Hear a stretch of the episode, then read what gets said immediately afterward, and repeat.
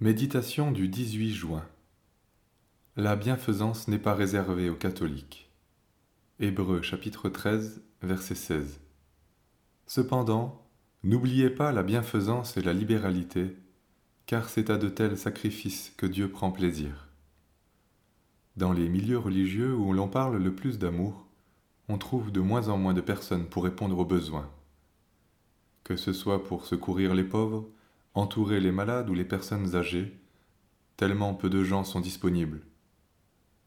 Beaucoup disent vouloir servir, cependant ils semblent toujours juger inintéressant et sans importance ce qui serait à faire, ou décrètent que ce n'est pas pour eux.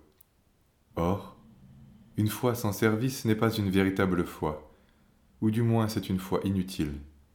Jacques 2, verset 20. La bienfaisance s'exerce envers tous, envers celui qui a besoin de nous, de notre aide, de notre pain ou de notre affection.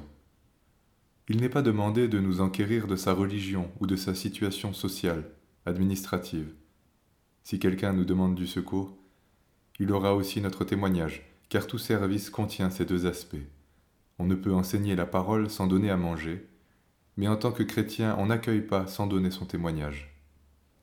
Il est bien souvent inutile de donner de l'argent à celui qui mendie dans la rue car il est fort probable qu'il l'utilise pour satisfaire ses passions. Pourtant, cette sagesse nécessaire ne peut servir d'excuse à notre égoïsme.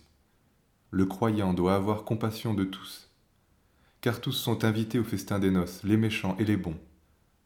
La méfiance vis-à-vis des sectes a compliqué la pratique de la bienfaisance, perçue aussitôt comme du prosélytisme déguisé.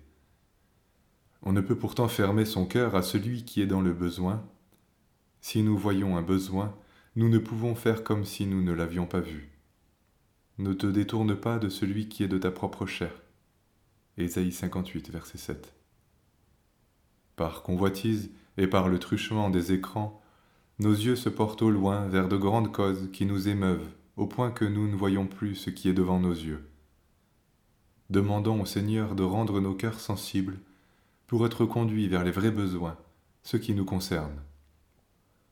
Le Seigneur a préparé des œuvres bonnes pour nous, car un croyant appelé par Dieu ne peut demeurer oisif et stérile.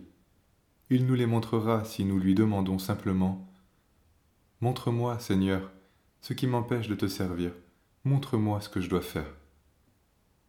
Il y a toujours et partout quelqu'un qui a besoin de notre amour, notre service, notre témoignage.